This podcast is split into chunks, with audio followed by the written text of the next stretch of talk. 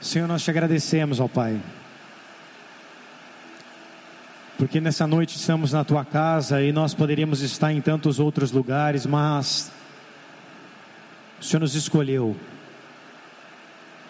nos escolheu e nos chamou de filhos e de filhas, nos escolheu pela tua maravilhosa graça, pelo teu profundo amor, e hoje nós estamos aqui, Senhor, precisamos de Ti e por isso reconhecemos, ó Pai, que está na tua casa, está na tua presença, é algo importante para nós. Por isso separamos esse tempo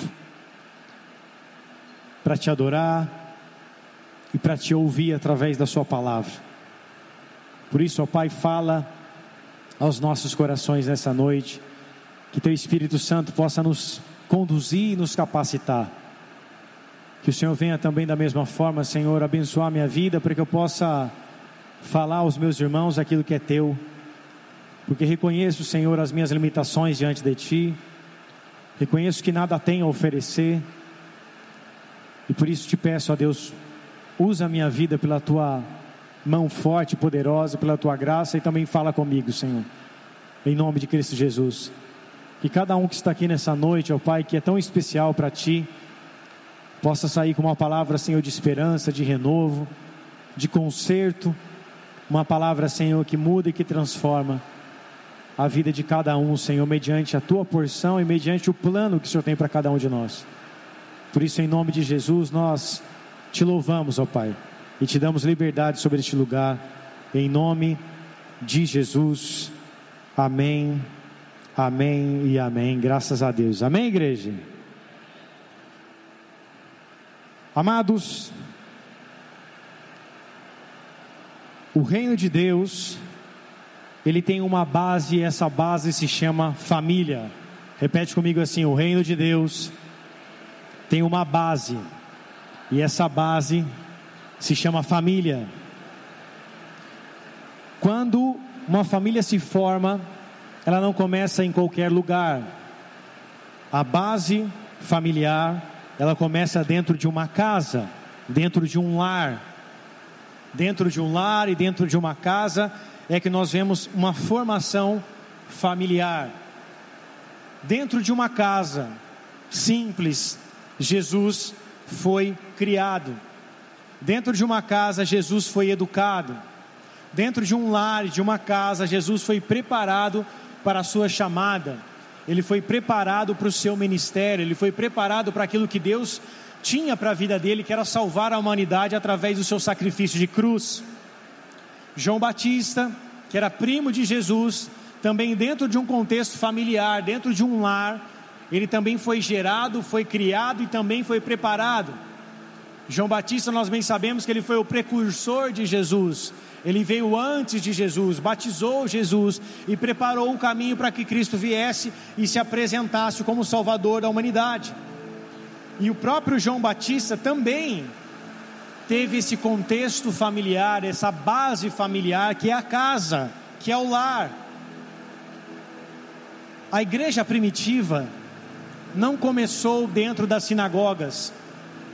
A igreja primitiva começou dentro de casas ou seja, dentro de lares. Por isso, Deus ele se importa muito com essa base da casa, com essa base do lar, com essa base familiar. E por se importar tanto com isso, desde o princípio da criação, quando Deus insere Adão e Eva dentro do jardim do Éden, ele estava colocando o homem e a mulher dentro do seu próprio jardim. O jardim do Éden também é conhecido como jardim de Deus. E se é o jardim de Deus, ali também era o lugar da casa, também era o lugar da habitação, o lugar da visitação de Deus. Então o lar é muito importante, porque dentro do Éden, Deus visitava na viração do dia Adão e Eva. Deus se importava com esse lugar de habitação. Deus se importava com este lar, Deus se importava com essa casa, Deus se importava com isso, e por isso ele tinha dentro da sua agenda, dentro do seu cronograma, estar no jardim, estar com Adão, estar com Eva. Nós bem sabemos que Deus cria Adão e da sua costela na costela de Adão, ele cria a Eva. E aí, desde então, Deus cria o contexto familiar, Deus cria a sua primeira instituição, que nós bem sabemos que é chamada de casamento. A partir do momento que Eva se une a Adão em matrimônio, no ato conjugal, no ato ali sexual que, que consome ali, que, que solidifica o casamento, eles se tornam um para Deus, eles se tornam um para o Senhor, e ali eles começam essa instituição que é o casamento, que tem a base na família, entre homem e mulher. Quem está comigo, diga amém. Então Deus escolheu essa base familiar dentro do Éden, no lugar onde ele mesmo visitava. Ele escolheu essa base, essa casa, esse lar, para ele começar, para começar a, a criação da humanidade, para que a humanidade desse sequência àquilo que ele queria. E por isso, amados, eu e você somos chamados de casa de Deus. Eu e você somos chamados de lar, de edifício. Eu e você somos, chamados de templo ou lugar de habitação de Deus. Abre a tua Bíblia comigo, por favor, no livro de 1 aos Coríntios, carta de Paulo aos Coríntios, não é um livro, mas uma carta. Primeira carta de Paulo, de Paulo aos Coríntios, capítulo de número 3, verso de número 9.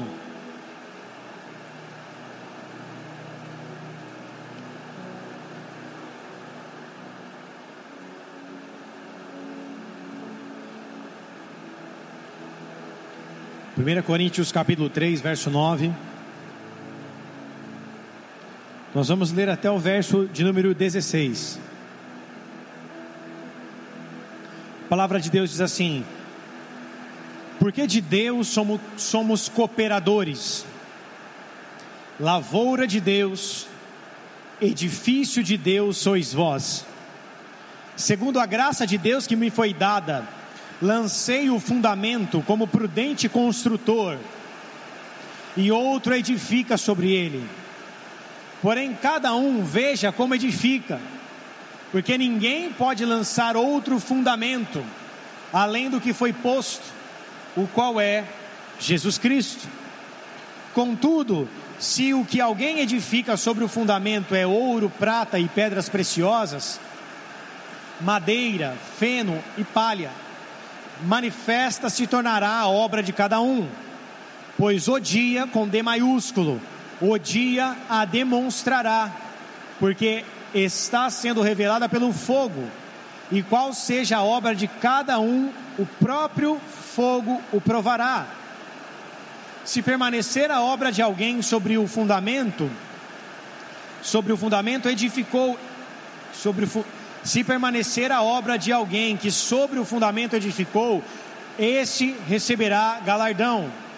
E se a obra de alguém se queimar, sofrerá dano, mas esse mesmo será salvo, todavia, como que através do fogo.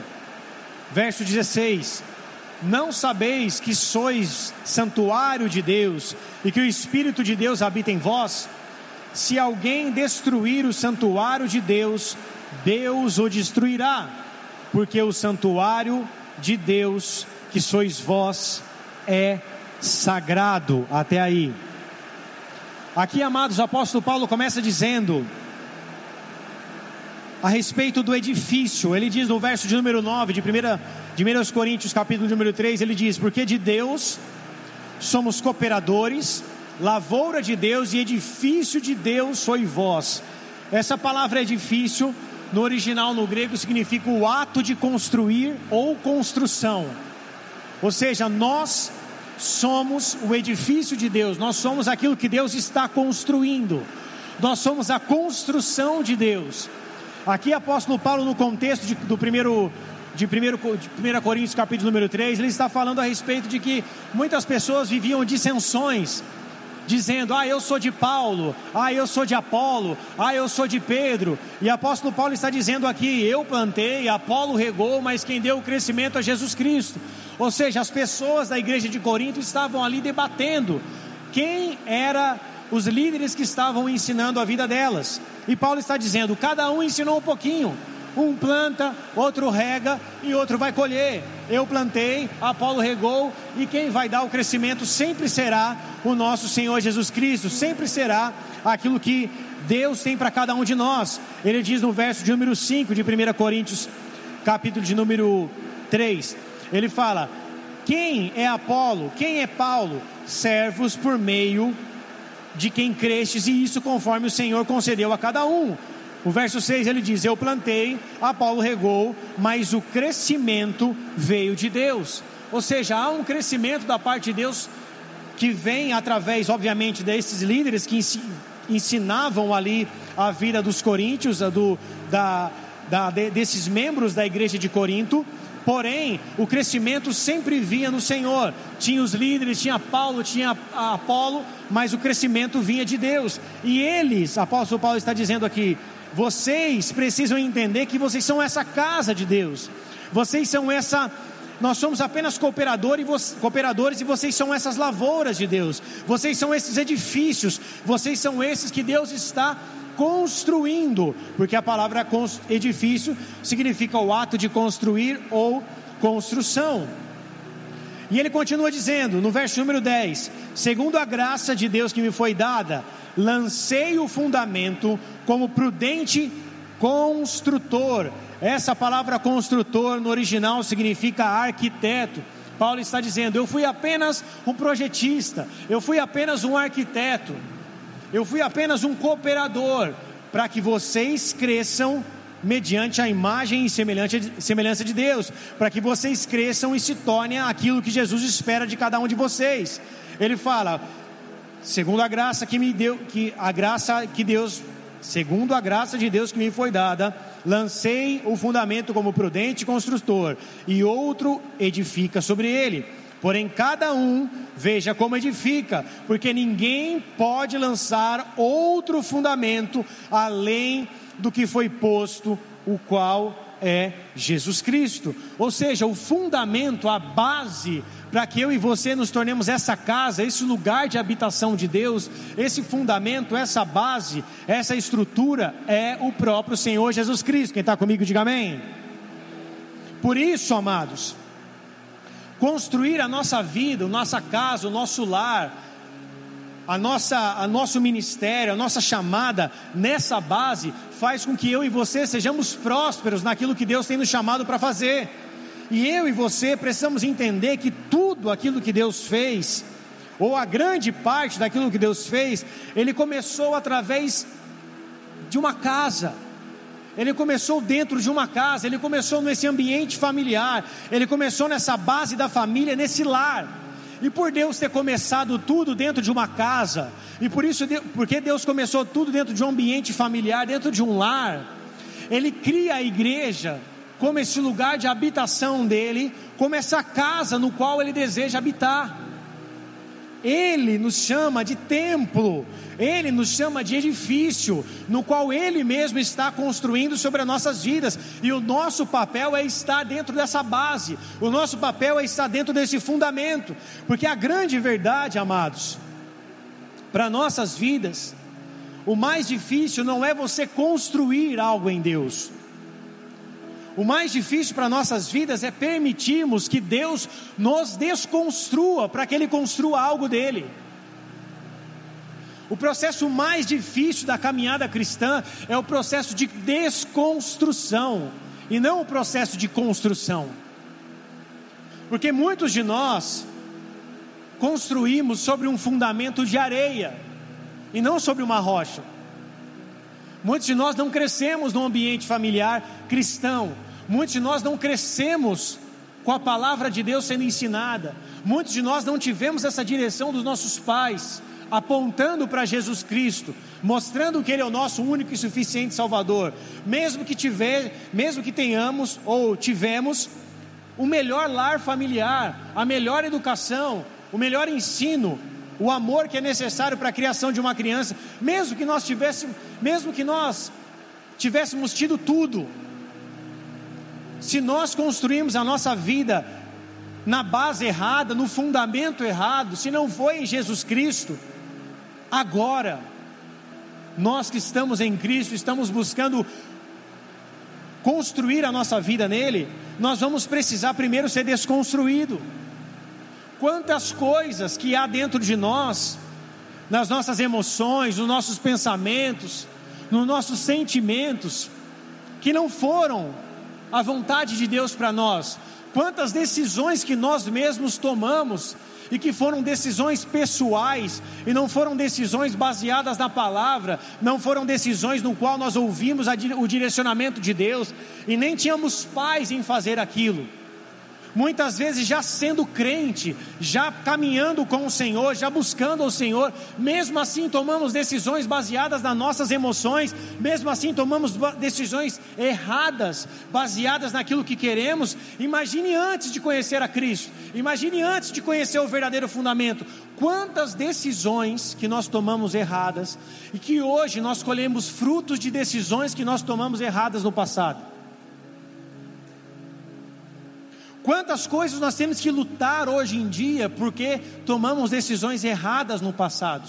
Quantos traumas, quantos estilhaços nós ainda carregamos dentro da nossa vida, nas nossas emoções, porque tomamos decisões erradas, porque erradas porque a nossa vida estava sobre a construção, a nossa construção estava sobre o fundamento errado.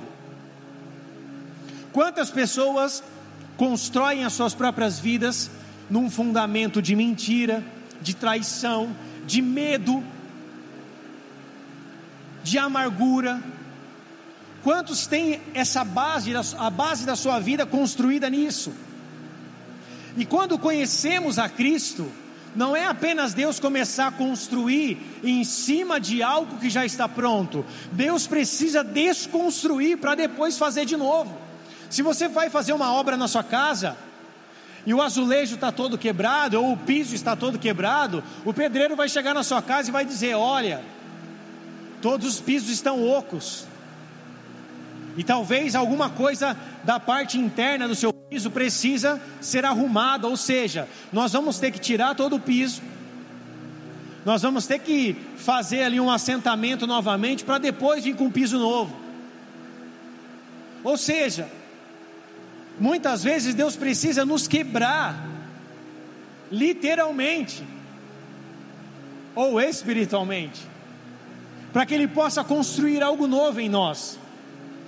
E esse processo de ser quebrado, desconstruído, é um processo difícil, é um processo doloroso, e a Bíblia chama isso de poda. Quem conhece de planta, ou de árvores frutíferas, sabe que uma árvore frutífera chega um determinado tempo, uma determinada altura, que ela já não produz mais frutos, ela precisa ser podada. E quando ela fica podada, na casa da minha sogra tinha uma, um pé de acerola. E era uma árvore toda pomposa, frondosa, uma árvore bonita.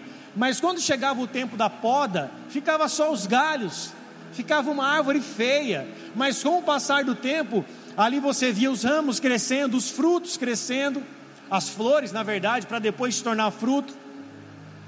E esse processo onde Deus nos poda ou nos desconstrói para construir de novo no seu fundamento e não no fundamento no qual nós um dia tínhamos construído a nossa vida, é um processo de, doloroso, é um processo difícil. Em João capítulo 15, Jesus fala sobre isso. João capítulo 15, verso de número 1 e 2. Põe lá para mim, por favor.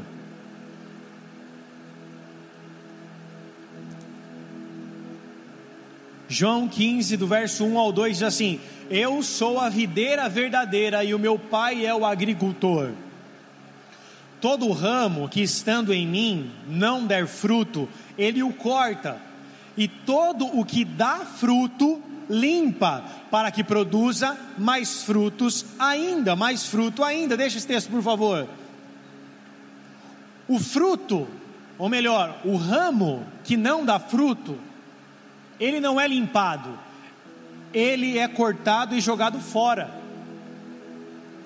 O ramo que dá fruto, ele é limpado, ou seja, amados, para nos tornarmos frutíferos em Deus, Deus vai precisar nos limpar para que nós venhamos produzir ainda mais frutos para Ele. E esse é o processo de ser podado, de ser limpado, de ser desconstruído. E é um processo doloroso.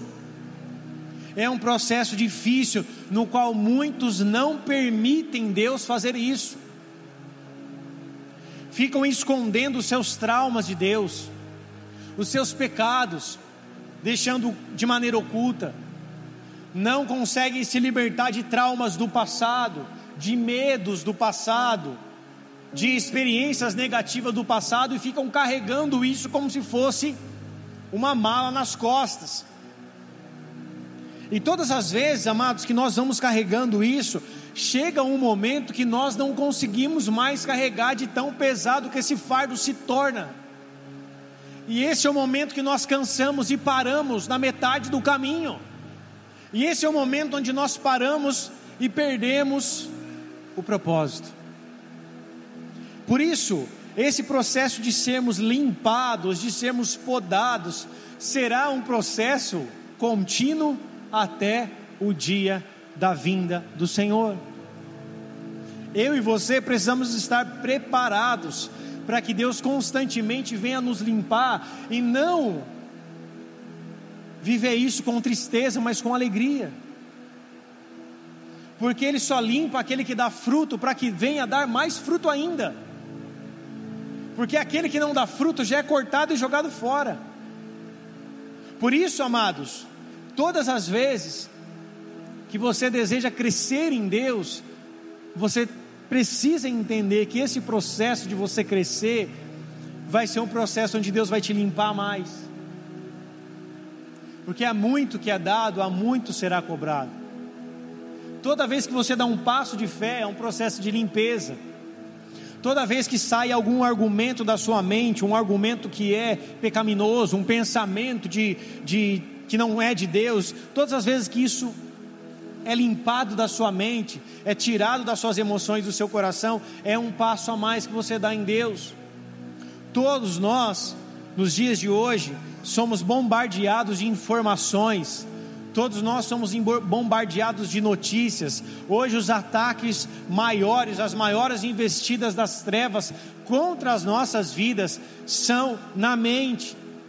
Os ataques são na mente.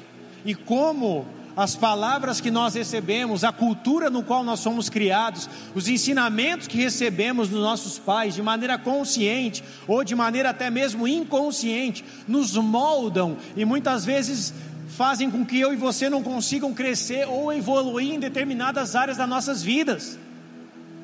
E Deus precisa nos limpar de tudo isso. Deus precisa nos desconstruir para que Ele nos construa de novo.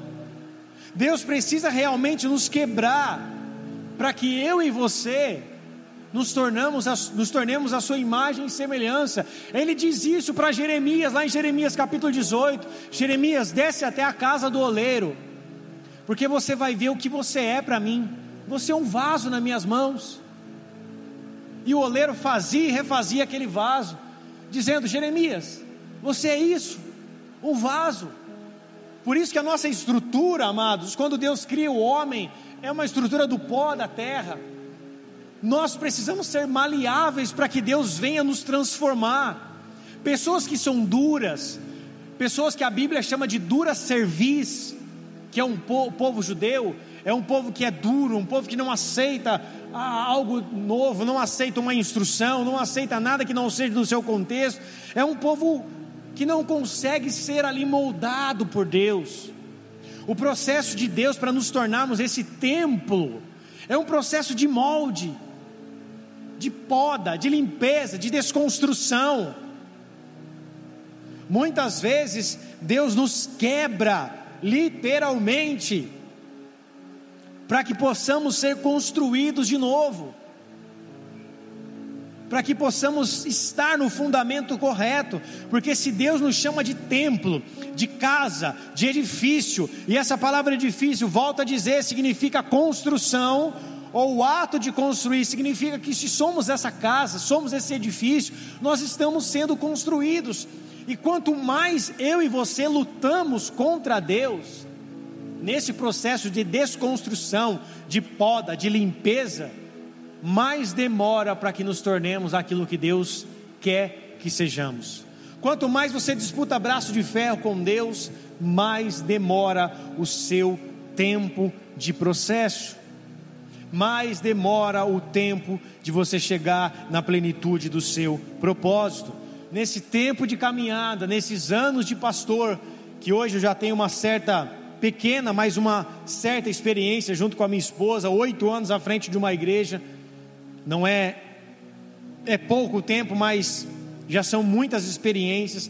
Eu vi muitas pessoas que tinham a dificuldade de serem tratadas, de serem ministradas, de serem aconselhadas, exortadas, então nem se fale,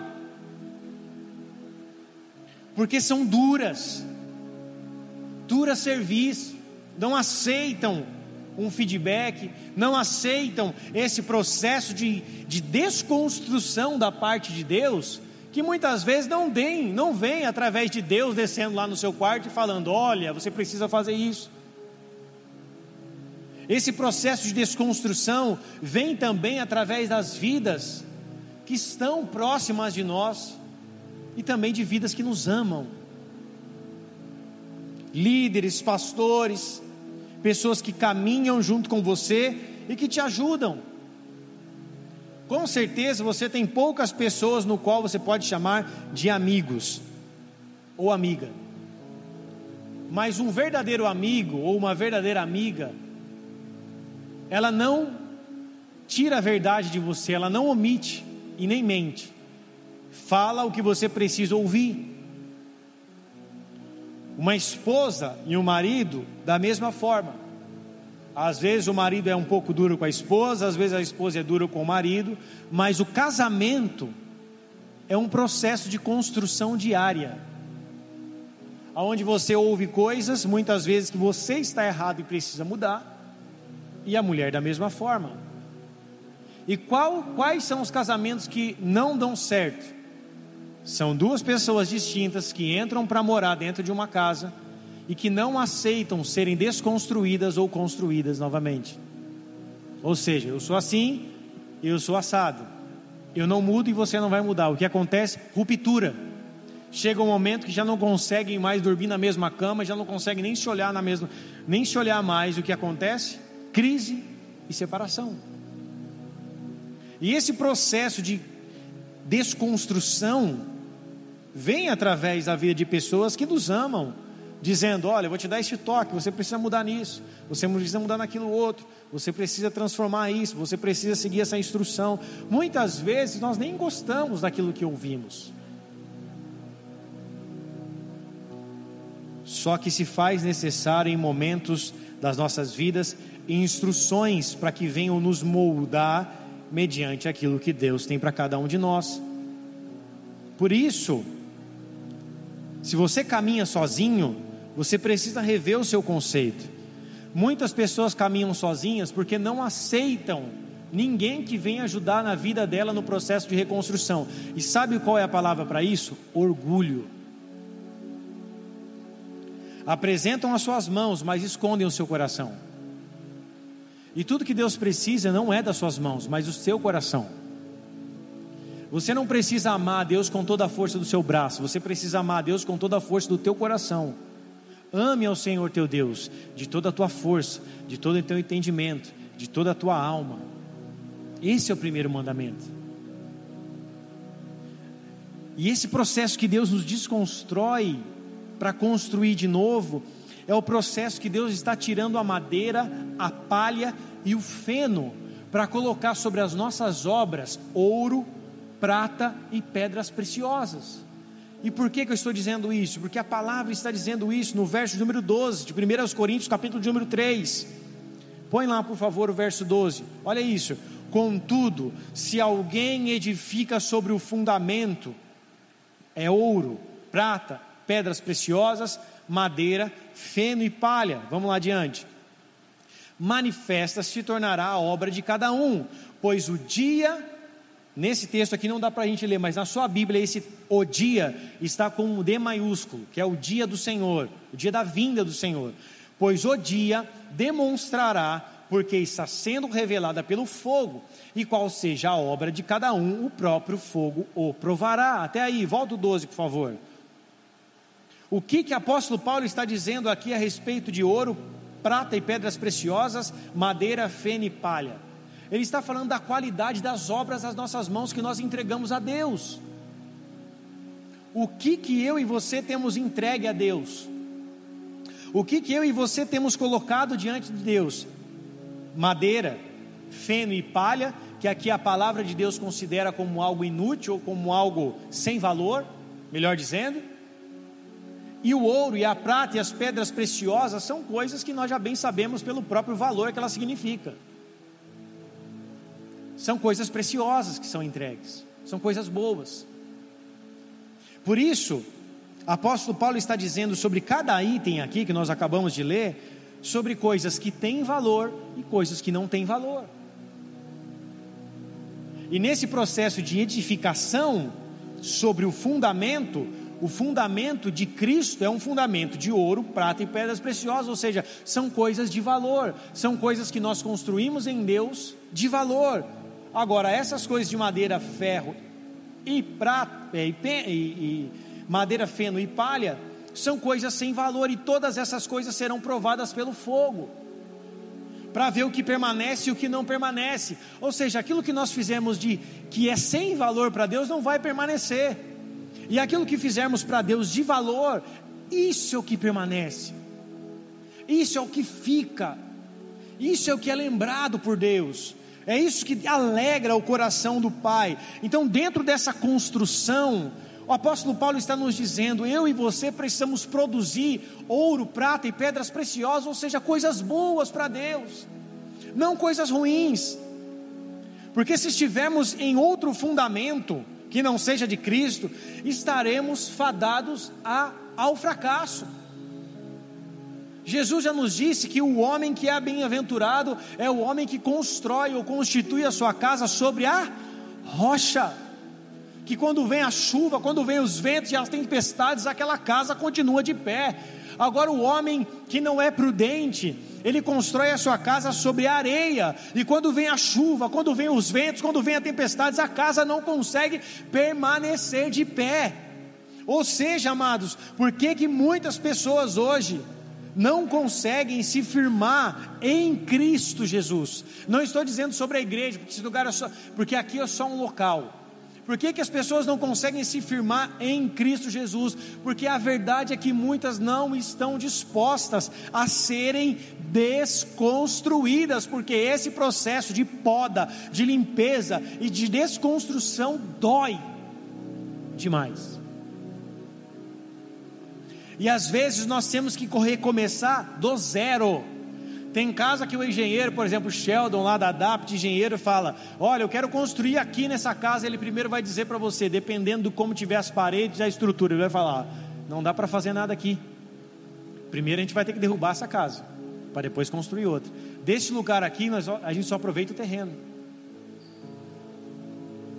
E o terreno significa o quê? O fundamento.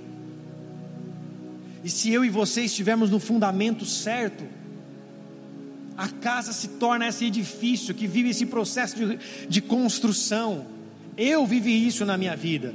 Por tantos anos, eu produzia madeira, feno e palha.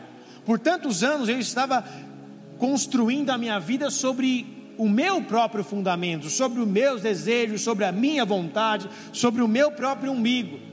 E eu precisei literalmente ser desconstruído por Deus, num acidente que eu sofri.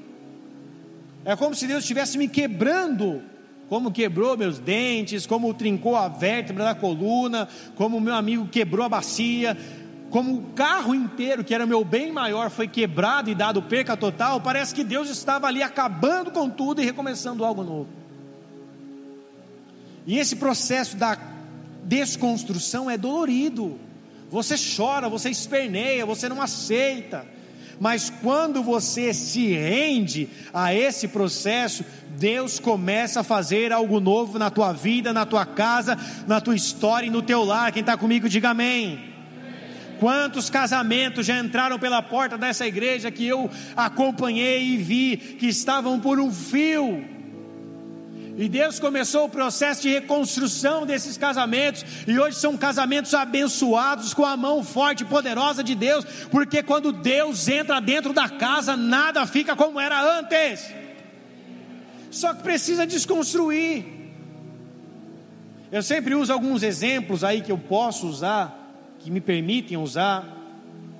Eu lembro quando o farol chegou na igreja junto com a sua esposa, o culto era o culto de decisão. Ele chega na igreja e a esposa disse para ele no final do culto, sentou na porta do altar, na, na, beira do altar junto comigo e disse assim: Pastor, eu estou com as minhas malas prontas para ir embora de casa e voltar para o Rio Grande do Sul. Ou ele muda, essa é a última chance que eu estou dando para ele, ou ele muda, ou eu estou voltando para a casa dos meus pais no Rio Grande do Sul. E ele olhou nos meus olhos e me conhecia desde a infância, desde a minha infância, ele olhou para os meus olhos e disse assim: Pastor, eu estou decidido e a partir de hoje as coisas serão diferentes. Está aí, quantos anos de reconstrução? Seis, sete anos, Deus restaurou a vida dele, a casa, a família, e está aí com seu casamento no Senhor, amém, amados? Mas esse processo de reconstrução, muitas vezes você tem que abrir a tua casa, você tem que abrir a tua vida, você tem que dizer: olha, o fundamento está errado. E aí Deus começa novamente a fazer tudo de novo reconstruir. E como dá trabalho fazer obra? Quem já fez obra em casa ou está fazendo agora? Amém? É difícil. É pó para todo lado. É barulho, é pedreiro na sua casa. Eu tenho um, um copo de água aí, não. É difícil. Você tem que passar por isso. Todo o processo onde você tem que passar essa reconstrução física que eu estou dizendo, vai investimentos, tem que gastar dinheiro você tem que economizar de um lado, comprar isso, comprar aquilo, tem que fazer orçamento, ou seja, é trabalhoso. E o nosso processo de reconstrução pessoal, baseado no fundamento que é Cristo, esse processo de poda, de limpeza, de tirar a madeira, o feno e a palha, para nossas vidas e as nossas obras se tornarem ouro, prata e pedras preciosas, é um processo onde Deus investe em nós, nos transforma em nós por completo. Por isso que, a partir do momento que eu e você começamos a limpar este lugar, que é a nossa vida, é a nossa casa, a partir do momento que começamos a dar espaço para Deus nos limpar, a partir do momento que deixamos Deus trabalhar em cada um de nós, nós começamos a ver a sua ação em nós e através de nós. Aí nós começamos a ver Deus agindo em nós e através de nós. E não tem nada mais maravilhoso de você ver Deus usando, tocando a tua vida, Deus falando com você e Deus usando a tua vida. Esse é uma dádiva, isso é um presente. Que aqueles que aceitam passar por esse processo são agraciados, presente, presente, presenteados com essa maravilhosa ação de Deus que vem através das nossas vidas. E por que, que Deus escolheu as nossas vidas e não um local físico para Ele agir? Atos capítulo de número 7, verso de número 48. Atos 7, 48 diz assim: Entretanto, não habita o Altíssimo em casa feitas por mãos humanas, como diz o profeta até aí. Até aí. Deus não habita em templos ou em casas feitas por mãos de homens. O Antigo Testamento vai falar sobre o tabernáculo e sobre o templo de Salomão. Dois, lugar, dois lugares onde a visitação de Deus vinha sobre o Santíssimo Lugar, ou o Santo dos Santos. Esse é o lugar onde o povo conseguia chegar mais próximo de Deus. E o sumo sacerdote, o único que conseguia entrar dentro deste lugar onde Deus se manifestava. Mas quando Jesus foi para aquela cruz e morreu, e o véu se rasgou, quando Jesus nos dá acesso a esse lugar, a sala desse trono, esse lugar onde nós temos acesso a Deus, tudo mudou. É um novo tempo, é um novo testamento que foi escrito através do sangue de Jesus Cristo para nossas vidas. O véu que nos separava deste lugar de habitação de Deus foi o próprio corpo de Jesus Cristo. Ele nos consagrou através do seu próprio, através do seu próprio corpo, através da sua própria vida e do seu corpo sendo rasgado, consumido naquela cruz. Nós temos hoje acesso aquilo que Deus tem para cada um de nós especificamente. Então Deus age em nós e Deus usa, Deus usa Deus age em nós e age através de nós. Talvez você se sinta pequeno, talvez você se sinta incapaz, mas são esses mesmos que Deus usa os pequenos, os incapazes, os gagos, os fanhos, como foi o caso de Moisés, os pequenos, como foi o caso, o caso de Gideão, os jovens, como foi o caso de Jeremias, são essas pessoas que muitas vezes se sentem incapazes, são essas mesmas que Deus pega a vida delas, habitam na vida delas e usam a vida delas para que a glória seja dele e não seja de homens, amém, amados? Amém, igreja? Vocês estão aí? Por isso, eu e você nos tornamos essa casa, esse lugar de habitação, onde não para por aí, não é só um lugar onde Deus habita, mas é um lugar onde Deus age. Lembre-se do momento que eu comecei a introdução da palavra. Deus sempre começa algo através dentro de uma casa, dentro de um lar, e é por isso que Ele nos tornou essa casa, esse lar, para que Ele venha agir em nós e através de nós. E esse templo que nós nos tornamos é algo sagrado. Olha o que o verso 16 diz de 1 Coríntios capítulo 3. 1 Coríntios 3, verso 16, vai dizer assim, ó: Não sabeis que sois santuário de Deus e que o Espírito de Deus habita em vós? Se alguém destruir o santuário de Deus, Deus o destruirá, porque o santuário de Deus que sois vós é sagrado. Deus vê as nossas vidas como algo sagrado, as nossas vidas são sagradas para Deus. Quem está comigo, diga amém. E é por isso que Ele escolheu fazer morada dentro de cada um de nós. Será que nós conseguimos compreender? Será que nós conseguimos entender o peso disso?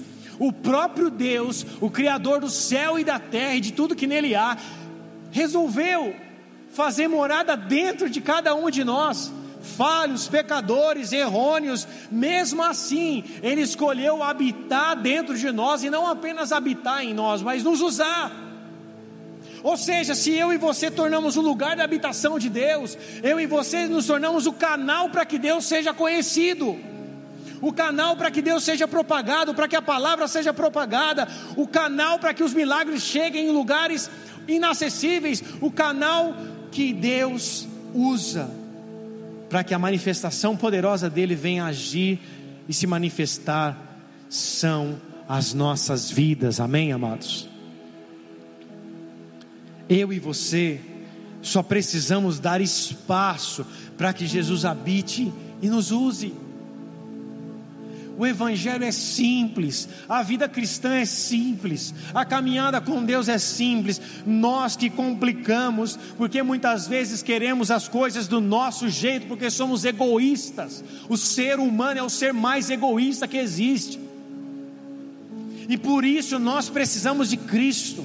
Por isso nós precisamos de Cristo. Por isso que uma criança precisa de Cristo. Porque, embora seja ali uma criança que não tem a consciência do que é o pecado é egoísta. Às vezes mente, às vezes bate, faz manha, birra, pirraça.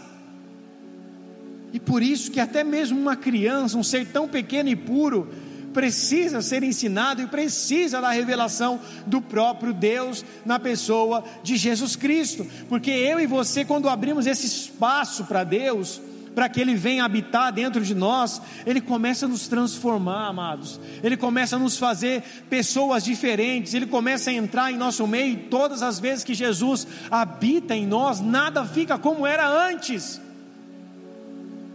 Não é evangelho se não, é, não há mudança.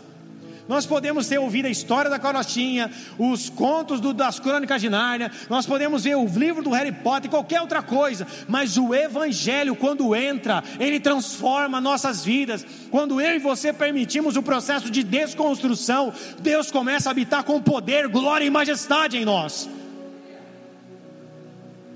Se algo não tem mudado, se passam-se anos, meses ou dias e as coisas ainda estão da mesma forma, significa que eu não tenho dado espaço nos lugares onde Deus precisa entrar.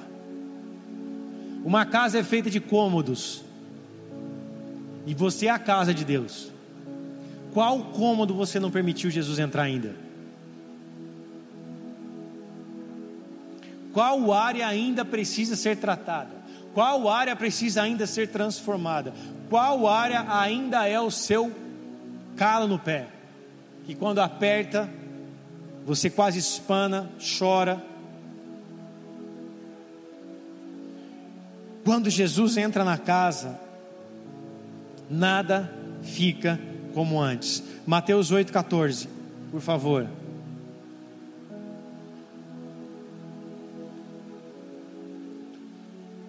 Tendo Jesus chegado à casa de Pedro, viu a sogra deste acamada e ardendo em febre. Até aí. Quando Jesus chegado, quando tendo Jesus chegado à casa de Pedro, sabe o que aconteceu no final dessa história? Você já sabe, né? Ela estava acamada e ardendo de febre. O que aconteceu com ela? Quando Jesus entrou na casa, alguém sabe? Amém, amados? Ela foi curada. Mateus 9, 10. Sucedeu, estando ele em casa, à mesa de muitos publicanos e pecadores vieram e tomaram lugares com Jesus e os seus discípulos. O que, que aconteceu quando Jesus chegou na casa? Vieram muitas pessoas de muitos lugares para comer com ele. Muitas pessoas vieram para ouvir a palavra. Quando Jesus entra na casa, nada fica como antes. Mateus 9, 28. Tendo ele entrado em casa, aproximaram-se os cegos e lhes, pergun e lhes perguntou: Credes que eu posso fazer isso? Responderam-lhe: Sim, Senhor. Quando Jesus entra na casa, nada fica como era antes. Houve cura, houve milagre, houve manifestação, houve ensino. Marcos capítulo de número 2, verso de número 1. Depois, dias depois, entrou Jesus de novo em Cafarnaum e logo correu que ele estava em casa. Qual foi o final dessa história de Jesus em Cafarnaum? Um paraplégico é colocado por uma cama em cima do telhado, ele desce sobre aquela cama, paraplégico em cima daquele telhado, vai até o solo, e o que Jesus faz nele? Cura, e ele sai ali andando daquela cama no qual ele estava. Quando Jesus entra na casa, nada fica como era antes. João capítulo 20, verso 19. Ao cair da tarde daquele dia, o primeiro dia da semana, trancadas as portas da casa onde estavam os discípulos com medo dos judeus, veio Jesus, pôs-se no meio deles e disse: disse-lhes: Paz seja convosco. Jesus havia acabado de ressuscitar. Os discípulos estavam trancadas, trancadas as suas casas, as suas portas com medo dos judeus. Jesus entra na casa e diz: "Paz seja convosco". Ou seja, quando ele entra na casa, nada fica como antes. Quando havia medo, Deus Jesus trouxe paz. Onde havia medo, Jesus trouxe paz. Apocalipse capítulo 3, verso de número 20. Eis que estou à porta e bato. Se alguém ouvir a minha voz e abrir a porta, entrarei em sua casa, cearei com ele e ele comigo. Você é a casa de Deus. Você é o lugar de habitação de Deus. E onde o Senhor Jesus Cristo entra, nada fica como antes. Levante suas mãos aos céus, aos céus e diga assim: Eu sou casa de Deus. E onde Jesus Cristo entra, nada fica como antes. Diga mais forte lá, eu sou casa de Deus. Eu sou casa de Deus. E onde Jesus Cristo entra, nada fica como antes. Você crê nisso? Amém, amados? Aplauda o Senhor bem forte, a Ele toda a glória.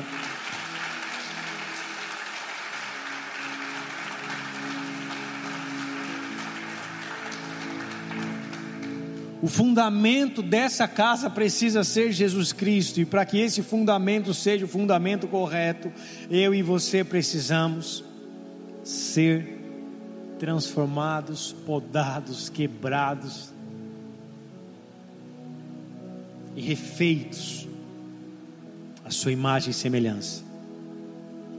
Os nossos filhos precisam de Jesus, eu e você precisamos estar fundamentados na pedra preciosa.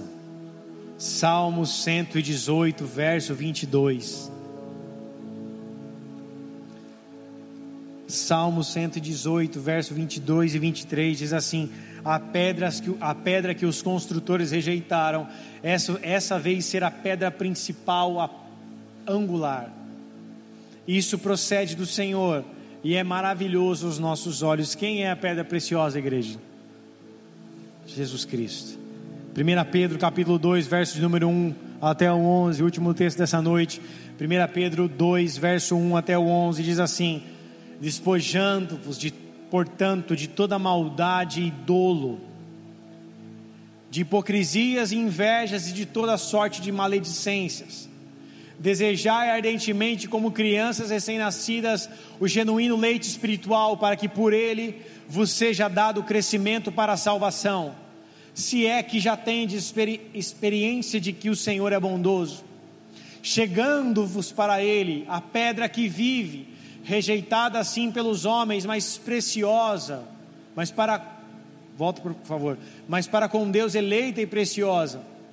Também vós mesmos, como pedras que vivem, sois edificados casa espiritual, para ser de sacerdócio santo, a fim de oferecer de sacrifícios, sacrifícios espirituais agradáveis a Deus, por intermédio de Jesus Cristo pois isso está na Escritura: eis que põe em Sião uma pedra angular, eleita e preciosa, e quem nela crer não será de modo algum envergonhado. Para vós outros, portanto, os que credes, é a preciosidade, mas para os descrentes, a pedra que os construtores rejeitaram, essa veio ser a pedra principal, a pedra angular e de pedra de tropeço e de rocha de ofensa, são estes os que tropeçam na palavra, sendo desobedientes para os que também foram postos. Vós, porém, sois raça eleita, sacerdócio real, nação santa, povo de propriedade exclusiva de Deus, a fim de proclamar as virtudes daquele que vos chamou das trevas para a sua maravilhosa luz. Vós que antes não ereis povo, agora sois povo de Deus, que não tinhais alcançado misericórdia, mas agora alcançastes misericórdia. Até aí, até o verso 10. Aqui nós vemos, amados, sobre a pedra preciosa que é o nosso Senhor Jesus Cristo, o lugar onde eu e você precisamos alicerçar e construir a nossa casa e a nossa vida. O verso de número 5 de 1 Pedro vai falar assim: de 2 Pedro, melhor dizendo, verso 5: Também vós, como também vós, como pedras que vivem, sois edificados casa espiritual, para serdes sacerdócio santo, a fim de oferecerdes sacrifícios espirituais a Deus por intermédio de Jesus Cristo. Vira a pessoa que está do seu lado e fala para ela assim: Você foi chamado para ser essa casa espiritual. Casa espiritual, sacerdócio santo, a fim de oferecerdes sacrifícios espirituais agradáveis a Deus por meio ou por intermédio de Jesus Cristo. Os sacrifícios espirituais agradáveis a Deus, que o apóstolo Paulo está dizendo, são as coisas boas que produzem bons frutos: ouro, prata e pedras preciosas. Isso são as nossas obras preciosas para Deus, as nossas ações que são preciosas para Deus, aquilo que fazemos para agradar o coração de Deus. Deus cobrará de cada um de nós se temos produzido madeira, feno ou palha, ou se temos produzido sacrifícios espirituais a Deus, que são essas obras de ouro, prata e pedra preciosa, que são as ações das nossas mãos. O que nós temos produzido se nós estamos nessa pedra preciosa, se nós somos essa pequena partícula dessa pedra, no qual essa pedra principal é Jesus Cristo, a pedra angular. O que eu e você temos produzido, o que eu e você temos produzido como casa de Deus O Senhor nos chamou para sermos essa geração eleita, essa geração que é chamada de sacerdócio real, de povo de propriedade exclusiva de Deus, que proclame, que anuncia que saiu das trevas para a maravilhosa luz. Deus nos tirou de uma condição muitas vezes de corrupção, de morte. Deus nos tirou de muitas vezes de uma condição de destruição para nos colocar como um povo chamado de povo de propriedade exclusiva, um povo que anuncia que saiu das trevas para a luz. Ou seja, amados, eu e você fomos chamados para anunciar aquilo que Jesus Cristo fez sobre as nossas vidas, fez na vida de cada um de nós. Muitas pessoas pensam que a igreja é esse templo físico, esse lugar, lugar onde nós vemos nós visitamos e frequentamos uma ou duas vezes por semana, mas a grande verdade é que eu e você somos a casa de Deus, eu e você somos a igreja, e eu e você precisamos refletir e manifestar através das nossas obras aquilo que Cristo tem feito em cada um de nós. O que, que eu e você temos manifesto? O que, que eu e você temos colocado para fora, mediante aquilo que Deus tem feito aqui dentro? Muitos de nós estamos com a cabeça somente na terra, com a mente terrena, pensando só no hoje, pensando só nisso, naquilo, naquilo outro, no que podemos fazer ou conquistar hoje, e deixamos de fazer a nossa parte como filhos de Deus, deixamos de fazer a nossa parte como sacerdócio santo aquele que, aqueles que precisam manifestar os sacrifícios espirituais agradáveis a Deus. A nossa vida precisa produzir frutos para Deus. A nossa vida precisa produzir ouro, prata e pedras preciosas para Deus, porque senão seremos apenas um local de habitação, mas não seremos um local onde Deus age através de nós. Nós temos essa opção de permitir apenas que Jesus entre e que fique aqui por um tempo, ou que nos transforme por um tempo. E muitas vezes não permitimos que Ele entre em cômodos que nós não queremos. E Jesus é sutil, educado, e Ele não vai arrombar a porta onde você não dá acesso para Ele, Ele bate a porta. Apocalipse 3,20 diz que Ele bate a porta. Você e eu precisamos abrir essa porta. Abrir essa porta para que Jesus nos desconstrua e nos limpe.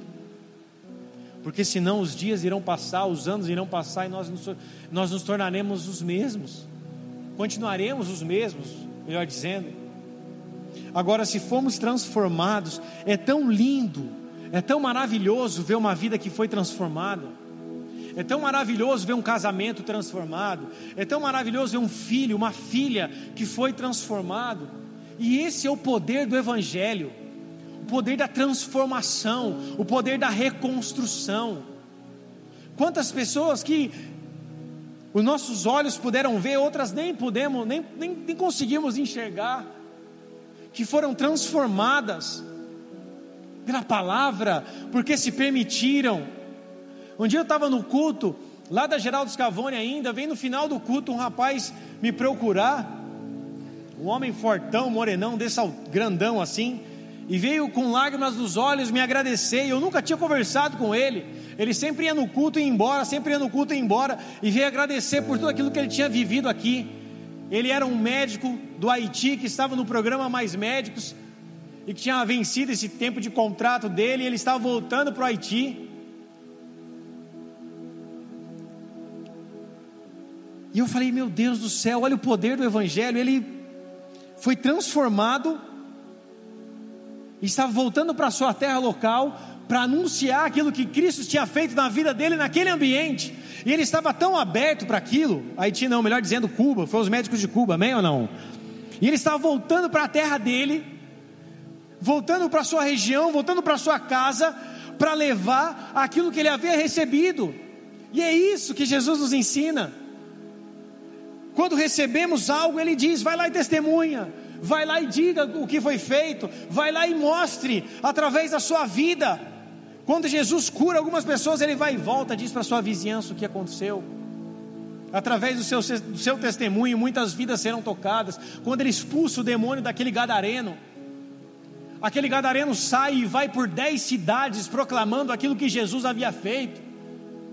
As pessoas mesmo, mesmo enxergam quando Jesus começa a habitar em nós, as pessoas mesmo enxergam quando Jesus começa a tomar espaço nas nossas vidas e começa a nos transformar, a nossa vida muda, nosso comportamento muda, nosso olhar muda, a nossa maneira de se portar muda, tudo muda quando Ele entra na nossa casa e quando nós permitimos que todas as permitimos que todas essas portas estejam abertas dessa casa, todos os cômodos dessa casa estejam abertos, ele vai arrumando um por um, vai desconstruindo um por um, vai refazendo tudo novo.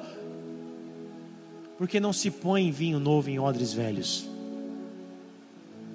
e nem remendo de roupa nova em vestes velhas.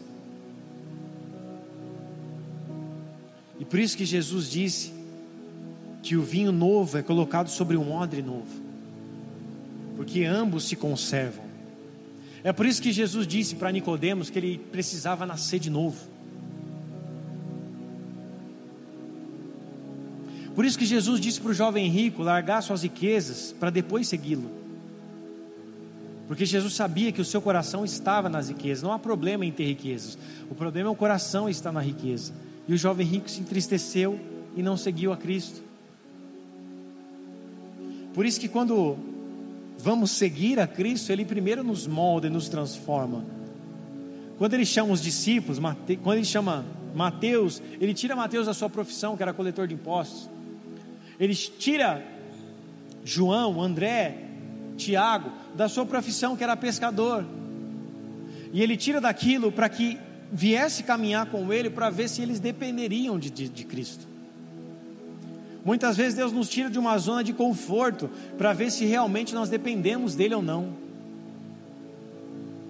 Muitas vezes Jesus nos manda ou permite que a tempestade venha para que ele nos chame, nos chame para caminhar sobre as águas, que foi o caso de Pedro. A tempestade que vem sobre as nossas vidas não são para nos destruir. Os desertos, os vales, as dificuldades, os tempos de dor, de crise que cada um de nós passamos, não são para nos destruir. Um pai não faz isso com um filho que ama. Mas esse processo é um processo de desconstrução. Porque quando você está na dificuldade, você ora mais. Quando dói, você busca mais. Quando as pessoas te abandonam, você só tem um refúgio: Jesus quando todas as suas ferramentas, ou todos os seus argumentos, ou todas as suas possibilidades caem por terra, só sobra uma pessoa: Cristo. E quanto mais você luta no processo de desconstrução, mais ele desconstrói. Você lembra de Jó? A casa, os bois, o dinheiro, a bonança, tudo família, os filhos e até a saúde. Mas Jó permaneceu. Jó permaneceu. Apocalipse vai encerrar o livro dizendo: Ser fiel até a morte, e eu dar-te-ei a coroa da vida. Você acha que entrar no céu vai ser fácil? Foi fácil para Deus entregar o seu único filho para morrer na cruz? Não é todo mundo que vai entrar no céu. O céu não é para todo mundo. O céu não é uma festa de funk onde entra qualquer um. O céu não é uma praia onde todo mundo pode visitar. O céu não é para todos. Se ilude quem fala que é, mente quem fala que é. O céu é para os filhos de Deus, para as filhas de Deus. E filho e filha de Deus é aquele que foi gerado em Deus. Filho e filha de Deus é aquele que foi reconstruído, aquele que foi reconstruído no fundamento que é Jesus Cristo.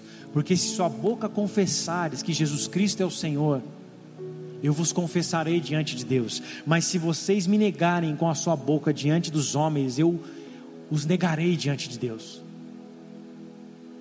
A boca fala que o coração está cheio. Nós precisamos manifestar Cristo aqui dentro, de dentro para fora, porque aquilo que vamos produzir para fora é aquilo que Deus está fazendo aqui dentro aquilo que vamos manifestar lá fora, aquilo que Deus está fazendo aqui dentro, aquilo que nós vamos falar para fora, soltar para fora, é aquilo que Deus está fazendo aqui dentro. E Jesus quer nos reconstruir para que eu e você venhamos nos tornar a estatura do varão perfeito, nos tornemos como Ele, a sua imagem e semelhança. Nós fomos comprados por um alto preço, nós temos um dono, nós temos um valor. Jesus Cristo pagou o preço de sangue sobre as nossas vidas e Ele deseja que eu e você habitemos nele e Ele deseja habitar em nós, e não só apenas habitar em nós, Ele deseja fluir e nos usar através desse corpo físico, desse templo, desse santuário. Deus deseja fazer algo novo através da tua vida, amados.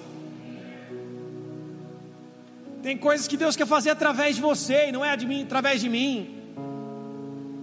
Tem coisas que Deus quer fazer através da tua vida. Muitas pessoas ficam, pessoas ficam esperando os outros fazerem. Mas quem tem que orar pela tua família, quem tem que orar pelo teu tio, pelo teu primo, pela tua avó, pelo teu pai, pela tua mãe que não conheceu Jesus, é você. Assim como eu tenho que orar por aqueles que ainda não conhecem Jesus da minha casa e da minha família. Assim como eu também devo apresentar Jesus a eles. E o que eu e você temos feito? Estamos ocupados demais, né? É tanta correria, muita coisa para fazer, não dá para falar de Jesus, né? Daqui a pouco essa vai ser a desculpa da igreja atual. Eu não consigo falar de Jesus porque eu não tenho tempo. Porque tem gente que não tem tempo para vir para a igreja, já não tem tempo mais para servir no ministério, tem gente que já não tem tempo mais para ler a Bíblia. Falar de Jesus vai ser só mais um caso. Eu não quero fazer parte disso. Eu quero ser um remanescente fiel. E eu quero permanecer no meio das dificuldades, no meio das tribulações, no meio da dor, no meio dos traumas. Eu quero dizer, levantar as minhas mãos, dizendo: Eu sei que o meu redentor vive.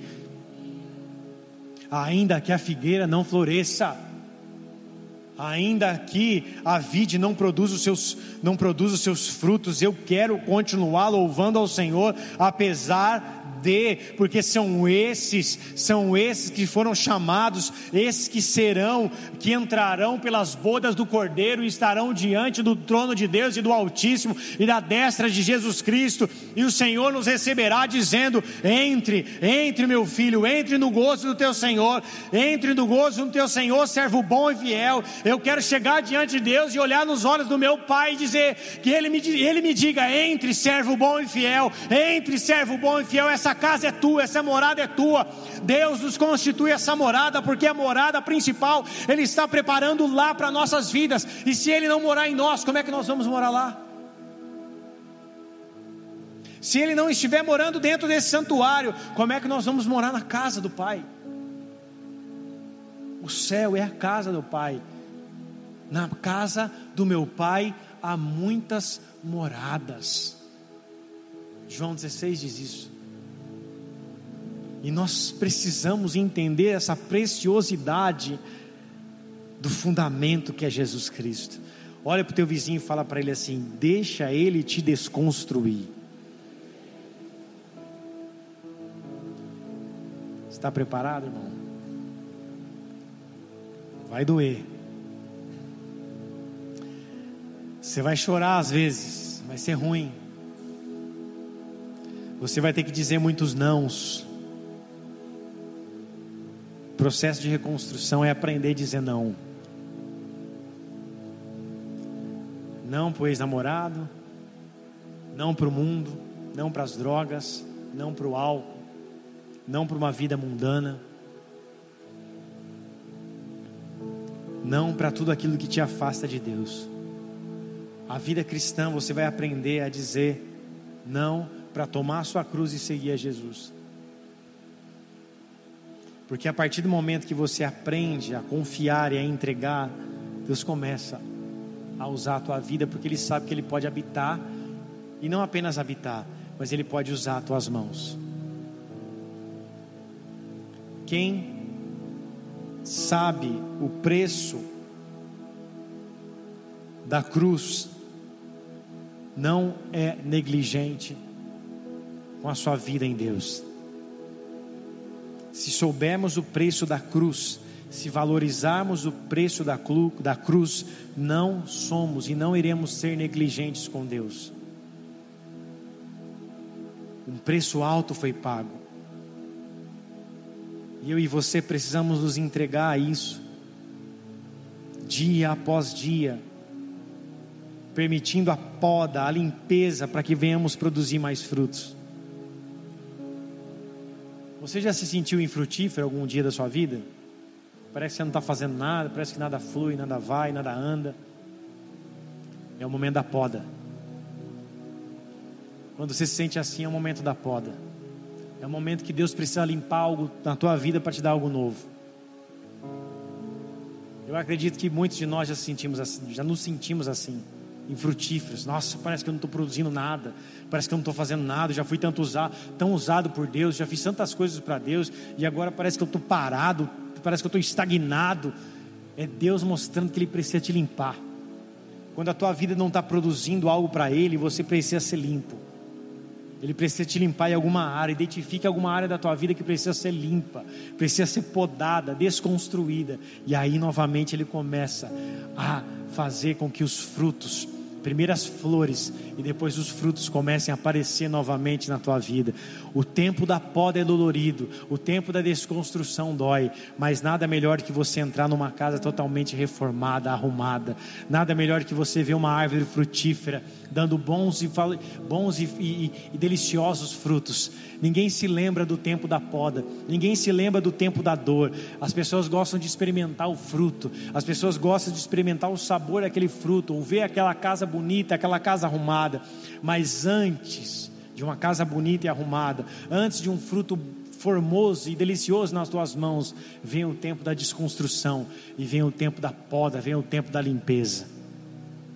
Se eu e você permitirmos que Ele nos desconstrua e nos limpe, nós viveremos com alegria, alegria o tempo da bonança e o tempo de usufruir dos deliciosos frutos que nós mesmos geraremos. E os frutos que nós geraremos não serão apenas para nós, mas serão para aqueles também que estão ao nosso redor, porque tudo que Deus faz não é apenas de maneira pessoal, mas é também de maneira geracional, é para que alcance a tua família, para que alcance a tua casa, é para que alcance a tua vizinhança.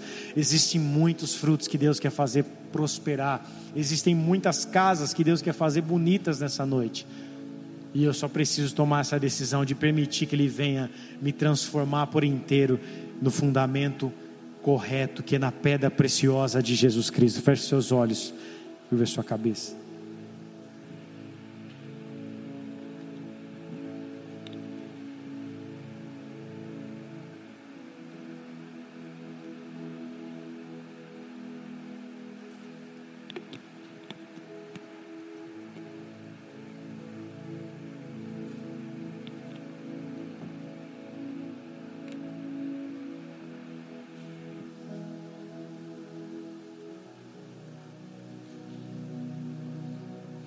Jesus te chama.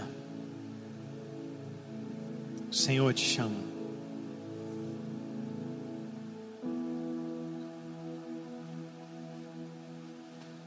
Para esse processo de desconstrução e de limpeza, de poda.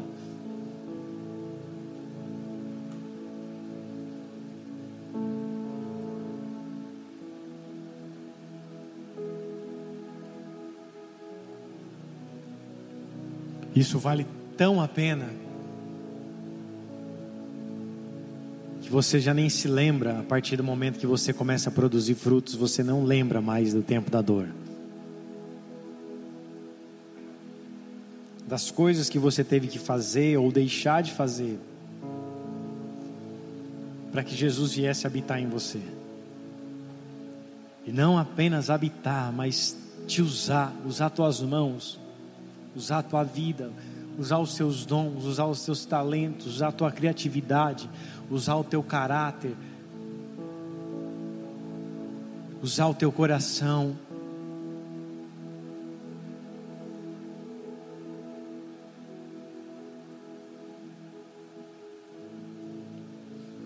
Deixa Deus usar a tua vida. Deixa Deus operar através de você.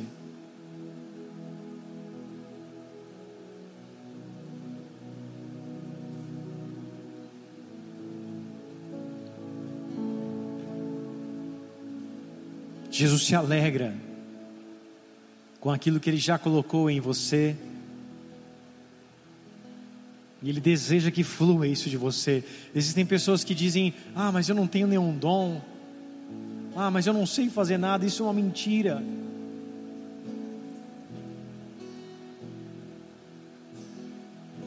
Existem coisas que Deus deu especificamente para você, desde o ventre da sua mãe.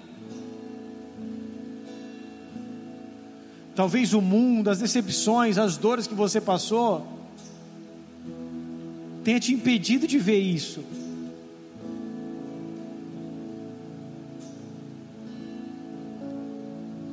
É maravilhoso ver quando pessoas começam a florescer. É maravilhoso ver quando dons começam a desabrochar.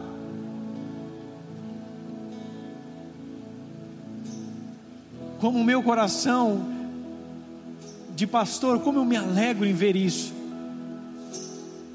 Imagine o coração do Pai.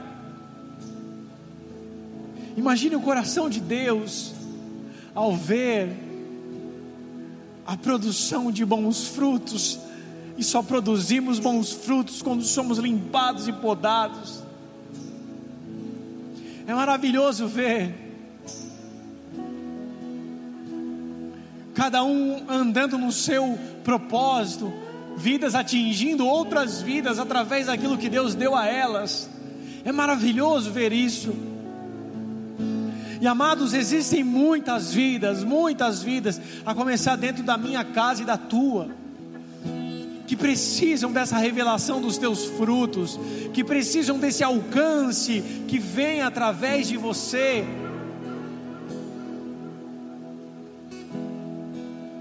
ouro, prata e pedras preciosas, que são produzidas através do fundamento correto que é Jesus Cristo.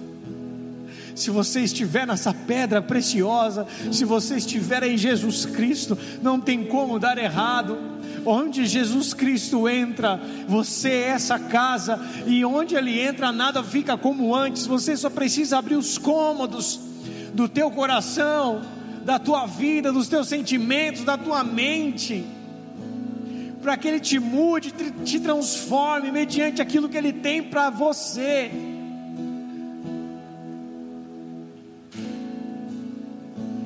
Deixe o Senhor Jesus Cristo te podar, te desconstruir Deixe o Senhor Jesus Cristo entrar dentro da tua vida. Você é casa, você é templo, você é o edifício de Deus.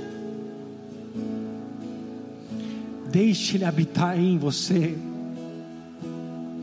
Para de tomar decisões que são suas, baseadas naquilo que você acha bom, ou naquilo que você gosta ou deseja, Olhe para a cruz.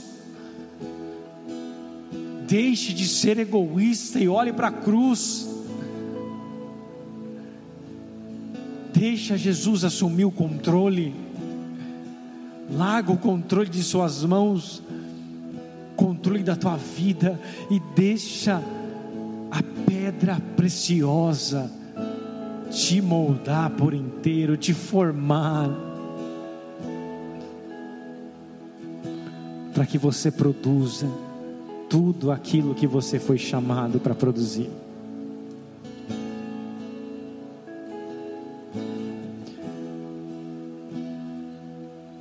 Dentro dessa sala existem centenas de dons e de talentos, centenas de mãos que Deus quer usar,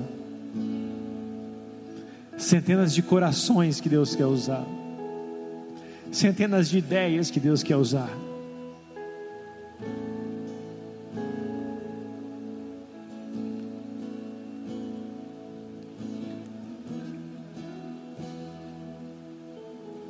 Deixe Ele operar através de você. Deixe Ele operar em você e através de você.